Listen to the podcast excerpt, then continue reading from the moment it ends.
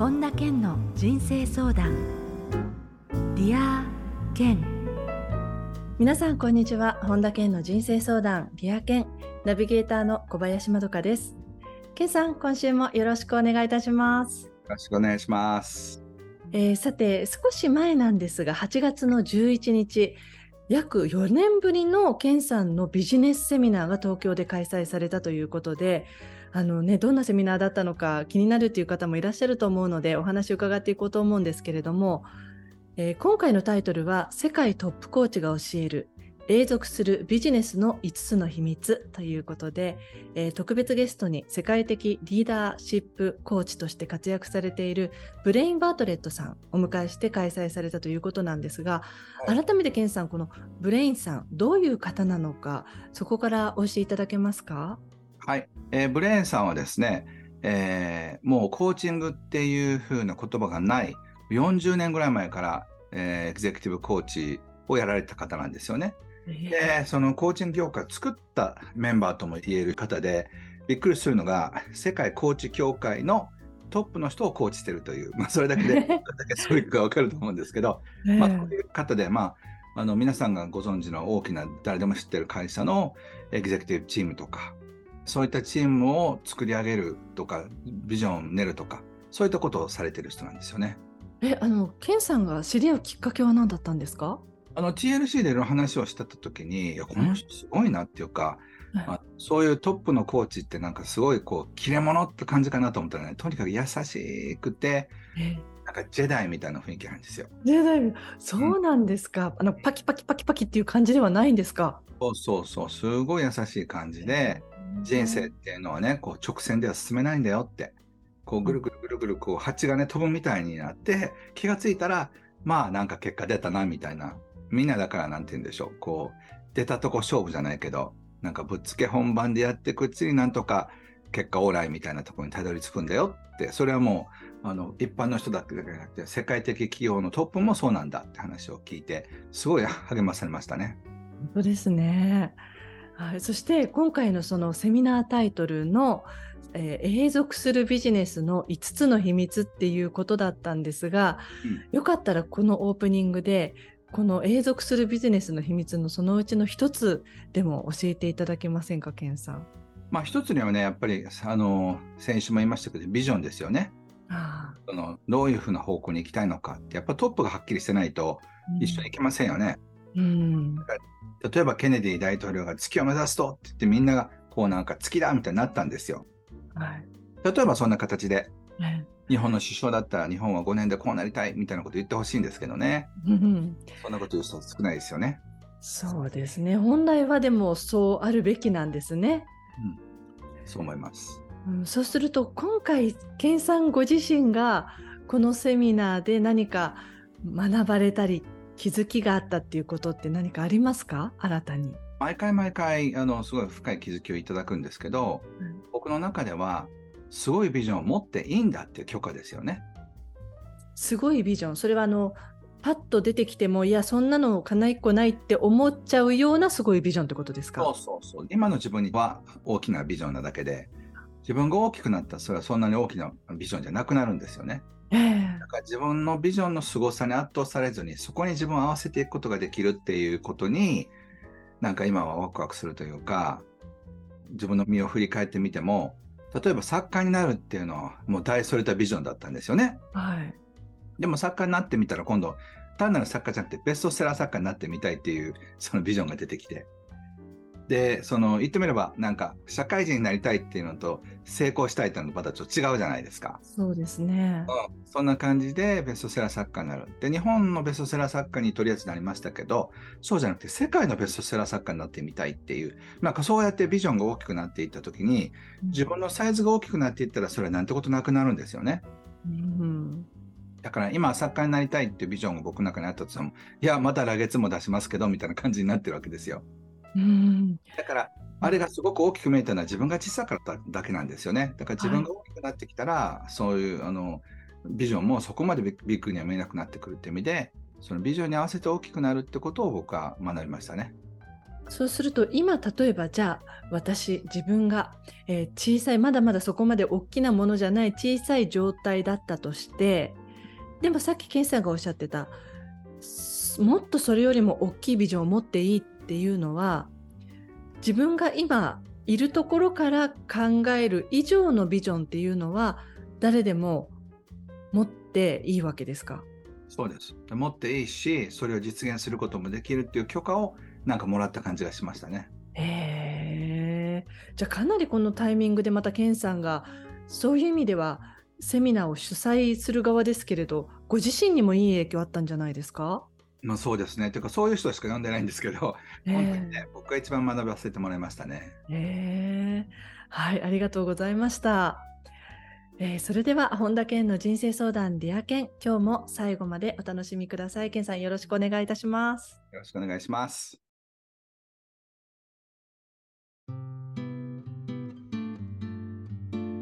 本田健の人生相談 Dear Ken 続いては人生相談のコーナーですこのコーナーではリスナーの方からいただいた質問に健さんに立体話法でお答えしていただきますえまずはラジオネーム春夏さん健さんこんにちはこんにちは。私は後輩や年下の人と雑談をするのが苦手です。なんとなく年上の人が話を振って会話を広げていくような感覚があって、先輩や仲のいい年上の友達などと話すときは聞かれたことを答えたり、なんとなく合う話題を見つけたりしやすいのですが、もともと後輩に何かを教えたりすることも苦手な私は、雑談の時に何を話せばいいかわからなくなってしまいます。会話に変な間が生まれるのも嫌で、とにかく何か話そうとすると自分の話ばかりになってしまい、相手を退屈にさせている気がします。えーそんな相手といい会話ができるにはどうしたらいいでしょうかというメッセージなんですよね。はい、これは簡単な話ですよお。後輩とか年下の人にいい質問をすればいいんですよ。はい。そう。だからそれも例えばプライバシーにガンガン入ってくるのじゃなくて、例えば高校の時ってどんなことやってたのとかね、うんあの今どういうふうなことを興味があるのとかっていうのを言って、で、そして、あの、喋ってもらったら、春夏さん先輩すげえいい人って、私の話聞いてくれるって、普通の先輩だったら自分の話しかしないのに、もうあの先輩はすごいっていうふうになるはずですよ。そうですよね。自分に興味を持ってくれるっていうので質問してくれると誰でも嬉しいですもんね。そうそうそう、おね父さんお母さんってどんな人なの？とか、どこ出身なのとか、まあ当たり障りのないところからね。うん。あの、よくケンさんこういう質問の時には、ある程度あらかじめそのリストを持っておくと、あの、いいっていうふうにお話しされてますけれど、例えばその、そういうひな形みたいな、あの、最初のデフォルトみたいなのがあると、どんな年下や後輩の人とも、まずそこから会話の取っかかりみたいな感じの持っとくと安心ですよね。そうそうそう、例えばだから、あの、生まれ、どこに住んでるとか、うん例えば東京以外だと、四国って、え四国って一回も行ったことないけど、四国のいいとこってどういうとこなの？とかね。はい。でやっぱりその自分のこう故郷のいいところっていうのは、やっぱり言われたらこう、いや、うどんがねとかっていう話になったり、そうするとその話をもう少し引っ張っていってもいいかもしれないし、えあの天気のことかもしれないし、雪が降るのとかね、えええどれぐらい沖縄って暑いのとかええいう話とか、なんかそういうこう台風の話とか、いっぱい振ることはできますよね。そうですね。あの、やっぱりこう、年下の人は、なおさら目上の人とか先輩だと緊張があるから、どんどん自分から話を振ってっていうのはなかなか難しいと思うので、そういう意味では、あの、自分が年上になった時には、ちょっとそういう、まあ、ネタみたいなのは持っておくといいですよね。会話が生まれるので。そう思います。うん。はい。ということで、えー春夏さんからの質問でした。どうもありがとうございました。はい、ありがとうございました。続いて、みかママさんです、えー私は仕事や用事で疲れた状態で家に帰ると不機嫌になってしまいます。口数が減ったり、一緒にいる人の顔も見たくなくなったりします。同居人はそれが嫌だと言ってくるのですが、どうしてもこの性格が治りません。人よりも余裕がなくなってくるのが早いタイプなのでしょうか自分をコントロールする方法を教えていただきたいです。まあ、まずね、やっぱり今いる場所が間違ってるってことですよね。あ、疲れちゃう、不機嫌になっちゃうっていうこと自体が。だから不機嫌を直すってことより不機嫌の原因を探ったらどうでしょうか？あああ仕事や用事で疲れた状態で帰ると不機嫌になるっていうことだからそもそもその不機嫌の種の部分っていうことですか？元の部分。そうそうそうだからいきなり転職しろっていうことでもないんですけど、はい、それが原因だってことが分かればじゃあ私はどういう仕事をした方がいいのかなとかね、うん、でひょっとしたら断れたかもしれないんですよ。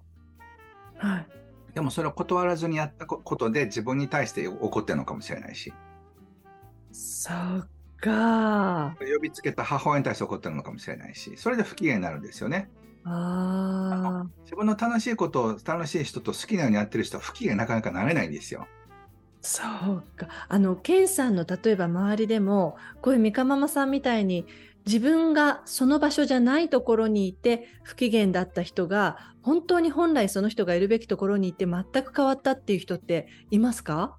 それはいます。でも多くの場合不機嫌な人って不機嫌でいたいから、あんまり楽しいところに行きたくないんですよね。あえー、不機嫌でいたいあのそれはあれですか？あの自分が意識じゃなくて深いこう潜在的な感じでですか？潜在意識、不機嫌の方が調子がいいじゃないけど 不機嫌な方が自分らしくなるんでしょうね。だからわざわざ不機嫌な状況にはまっていくような生き方を不機嫌な人はしてしまいがちですよね。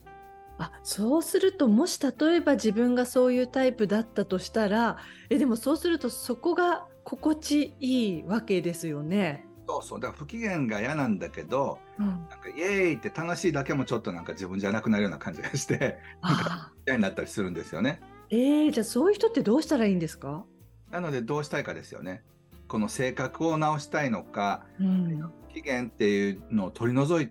て本当に機嫌よく生きるって生き方これはねなんかねすごいつまらないというか浅い感じがするはずなんですよ。へだから嫌だと思いながらもこの不機嫌である状態が機嫌があって楽しくて薄っぺらいよりマシだと思ってるとなかなかそこから変われないんですよね。あそうじゃあそれを意識したらばその状況から脱却できるんですか？脱却できる場合もありますけど、ええ、できるかどうかはその人次第ですよね。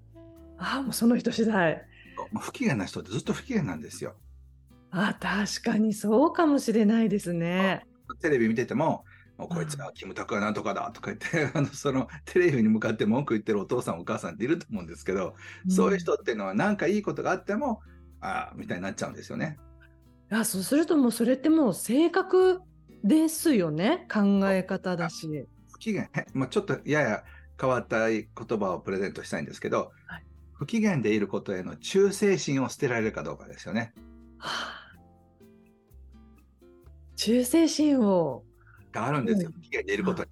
はいはいはい。じゃあそれが私もその忠誠心やめましょうってした瞬間から変わっていくものですか？変わることはできますけど、その忠誠心が強すぎて、なかなか変われない。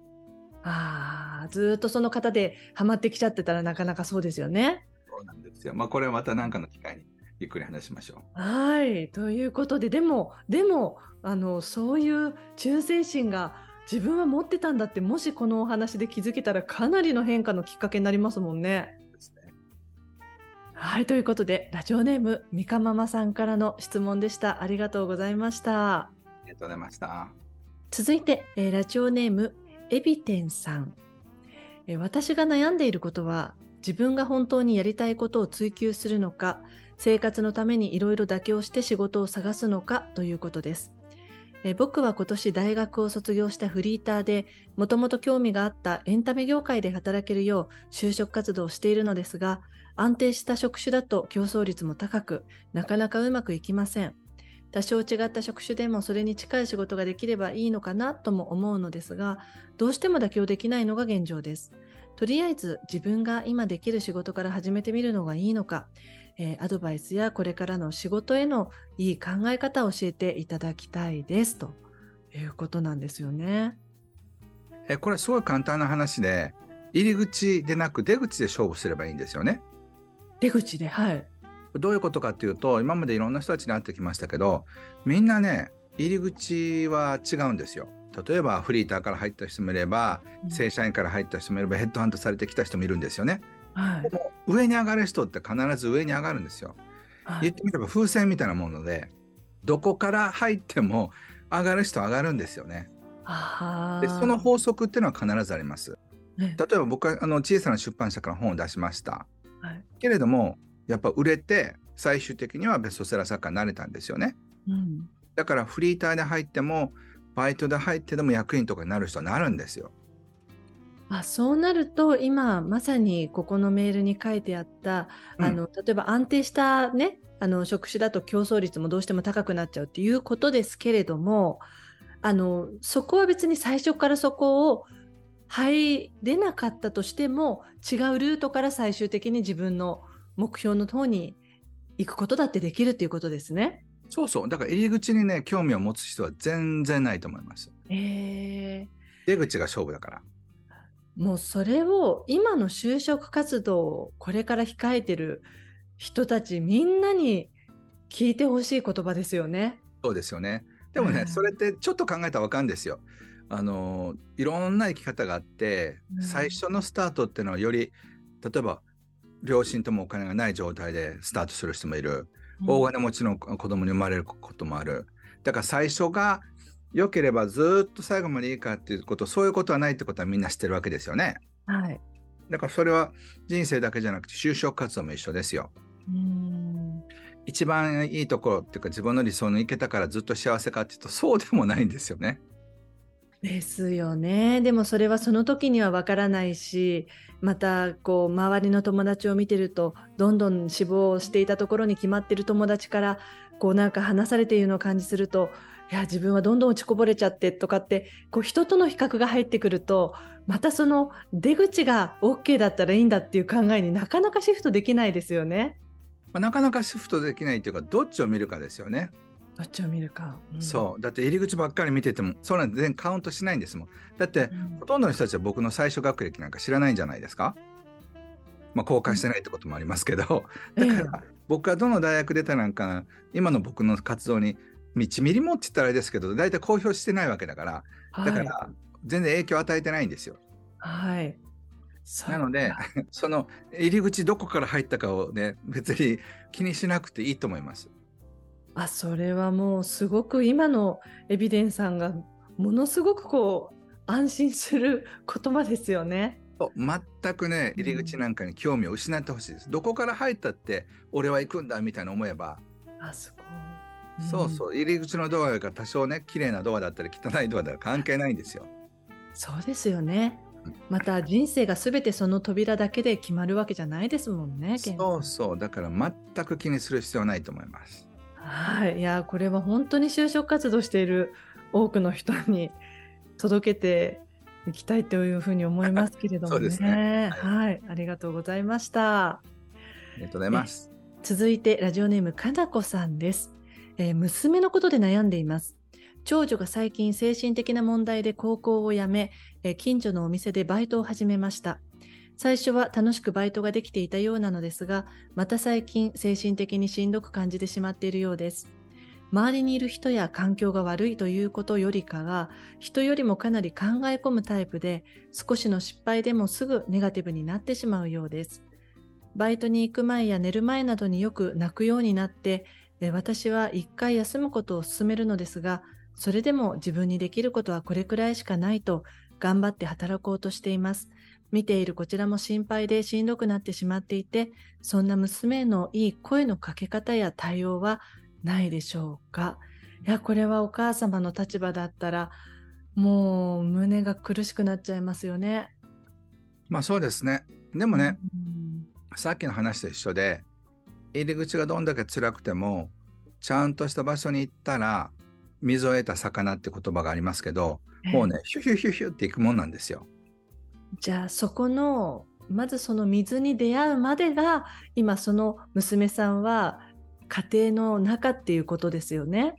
そうそうそうだからひょっとしたらそういう繊細なねタイプはカウンセラーになったりとかそういうこう人の心をサポートするっていう才能が普通の人の100倍あるわけですよ。はい、はいそうですね。だから普通のバイトしてたってダメなはずですよ。うん、だったら何かそういうこう僕だったらどっかでこうボランティアをするような環境を作ってあげたりとかねうん、なんかいろんな方法があるよっていうのを見せるでしょうね。うん、そして何よりも、うん親がどうこうするっていうんじゃなくてこの子は必ず自分の道を見つけるっていう信頼ですよ。うん心配してるってことはこの子はダメになっちゃうんじゃないか不幸になっちゃうんじゃないかって思ってるってことでしょ？うん、近くで見てたらそういうまあ信頼もあれだけれどそれよりもやっぱりどうなっちゃうのかなっていう不安の方が大きくなっちゃってますよねきっと。そうでその不安はね呪いなんですよ。ええだって不安を思うってことはこの子は絶対悪くなるってことを確信してるってことですから。ああそっちの方向に向いちゃってるってことですよね。そうそうだからあーこの子はダメになるっていう呪いをええ不安になることでかけてるようなもんですよ。うわそうかそうするとお母さんにしたらそれは全然もう不本意ですよそんなことはね。だから呪いたいのかうん祝福したいのかってことですよ。というと例えばそのあれですかねこう、まあ、今はこう不安がベースだと思うんですけれども、うん、大丈夫。うちの子この子は絶対にそのいいところであのちゃんとつながっていくっていう確たる自信を持ったらば娘さんにかける声じゃなくても何か空気で変わっていくものですか？伝わっていくものですか？いやもうそれはだからなんかお母さんは信頼してくれてるなと思ったらうん。安心しますよね。そっかお母さん信じてくれてるのか私大丈夫だと思うはずですよ。いや確かにそう。娘さんの立場だったらあなた大丈夫？ああじゃない。こうじゃない。やめちゃったらこうじゃないって言われるよりはうん大丈夫ってでーんと構えていてくれた方がうん、娘の立場からだと安心嬉しいですよね。そうそうそう。だからあんまりお嬢さんにしてあげられることはないってここ現実的にね。はい、ないけどもエネルギー的には娘に呪いをかけてねお前は最悪なれっていうのが不安ですよ。なのかいろいろあったってあなたは絶対大丈夫っていうふうに信じてあげれるのかっていうことですよね。これは、ね考えてみてください。自分の不安を相手に投影して相手にも呪いをかけちゃダメですよ。まあこれは大体母親の得意技なんですけどね。ああ自分の不安がさらにその奥底には眠ってる可能性もあると。そうそうそして自分は失敗したんじゃないかなとかねいろいろなんか全くお嬢さんと関係ないことではい悶々とされてもねみたいな。いやこれはじゃあもうこの段階でかなこさんに早く届くといいですね。この今まあでもねこういう状況って親子で作ってますからね。うん親子で団子になりながらはないってるから、ええお母さんがからできることはまず自分がそこに参加しないってことですよね。そうですよねこのケンさんのこの今の話を聞いてまず自分から一抜けたってすることはできますもんね。そうでそしてね、まあ、この子はなるようになるわって。うん、私も先に死んじゃうんだから頑張れって いうのがいいんじゃないですかね。いやでも本当そうね不安ばっかりじゃなくそのぐらいの方がもしかしたらいいのかもしれないですしね。そうでいややばいってお母さんなんか私が何とかなると思ってるってやばいこれ私何とかしなくちゃってなったらまあじゃあ何しようっていうふうになるんですよね。うんお母さんに呪いかけられたらもうそれもぐちゃぐちゃになっちゃう原因の一つだと思いますよ。はい、ケンさんどうもありがとうございました。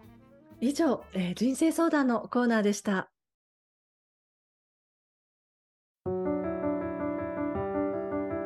本田健の人生相談。 Dear Ken。続いてはハッピーライブラリーです。皆さんが人生を幸せにより豊かに過ごせるための特別な一冊をご紹介しています。それでは最初の一冊目ご紹介ください。はい、龍神のすごい開運日ということで、えー、慎吾さんという方が書かれた本です。はい、えー、ケンさん、この本を選ばれたのは何かきっかけはあるんですか？これね、慎吾さんはなんか僕の弟みたいな存在で、ずっと、あのいろんなところで一緒にイベントやったりとかそういう感じでいるんですけど、このね、あのドラゴンの人なんですよね、慎吾さんって。えであのこの開運に関して一粒万倍日がどうだとかこうだとかこういうの興味ある人にとってはよだれが出るようなすごい面白い本ですこれをやれば運が急上昇ってあるんですけど好きな方はぜひ読んでみてください、はい、ありがとうございます。続いての一冊を教えてください。天才性が見つかる才能の地図鈴木優さんという方が書かれた本です。はい、えー、鈴木さんとはケンさんはお知り合いですか？直？接の知り合いではないんですが間に知ってる人が何人かいると思います。えーあの、はい。今回この本を選ばれたのはどうしてなんでしょこうか？の本はねすごい面白い本で、まあ、僕は才能についてずっと研究してるじゃないですか。はい、でこの方がすごくこう僕が研究してきたことをすごくあの彼なりの切り口でねあの提案してくれてるんでもうあの才能がねまだわからないって方結構多いと思うんですけどぜひ読んでいただきたい本ですね。はいありがとうございます。えこのコーナーではあなたからのおすすめの一冊も募集しています。リアケンアットマーク ioffice.com までお送りください。以上ハッピーライブラリーのコーナーでした。それではケンさん今日の名言をお願いいたします。幸せとは成長のことである。成長している時こそ幸せなのと。ウィリアム・バトラー・イエイツ。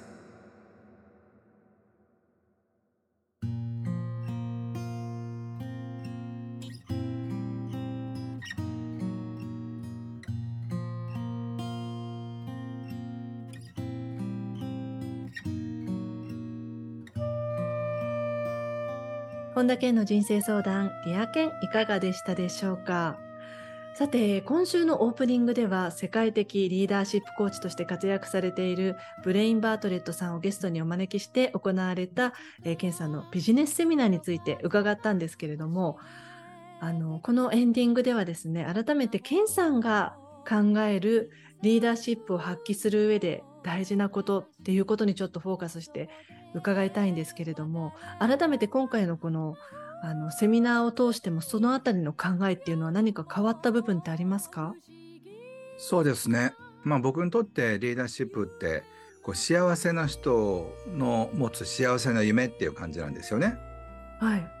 でこうハッピーな人がこういうふうな世界が作れたらなっていう幸せな夢を持ってそれに巻き込まれていくっていうのがこういいリーダーシップだと思うんですよ。うんで例えば全員が不幸になるような目標に不幸になるような形で不幸になるような働き方でやってるのが今の結構現代社会じゃないですか。えー、かそうじゃなくて本当に多くの人たちがあの自分たちにとってこれは役に立つっていうふうに心から思えるような目標に向かってみんなで向かっていくっていうのがリーダーシップだと思うんですよね。またそういう人に上に立ってほしいですよね。そうそうそうそう。だからそれがね僕がイメージするリーダーシップですね。えーそれはもともと健さんはそういう考えでしたか？というのはそのご自身もやはりそのオフィスをこう自分が中心となって引っ張っていかれる立場っていう中でそこはこうブレずに意識してこられてきた いやブレずにっていうところはあのずれてますけど ですけど でもねやっぱりそういう意味でその自分の中でこうそういうふうななんていうのかな未来っていうのはずっと見続けてましたね。へえ。はい、どうもありがとうございました。ありがとうございます。えさて、本田健オンラインサロンでは毎月980円でサロンメンバーのみが視聴できる健さんのオンラインセミナーや特別ゲストとの対談などいろいろなコンテンツを配信しています。えまた毎月100円でこの600回以上の Dear Ken のバックナンバーが聞き放題の Dear Ken プレミアムがポッドキャストで好評配信中です。ボイシーでは毎朝無料配信中の本田健の1分間コーチング。また最新情報に関しては本田健公式ホームページや LINE アットをご覧になってみてください。えー、ということで健さん今週もどうもありがとうございました。ありがとうございました。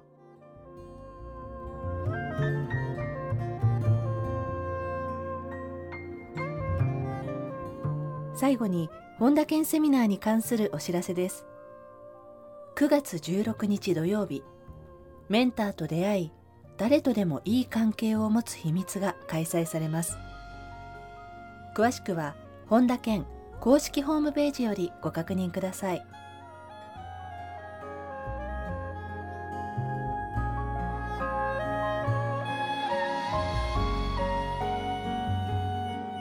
本田健の人生相談 Dear Ken この番組は提供アイウエオフィス。プロデュースキクタス早川洋平。制作ワルツ高知博桐原哲人。ナビゲーター小林まどかでお送りしました。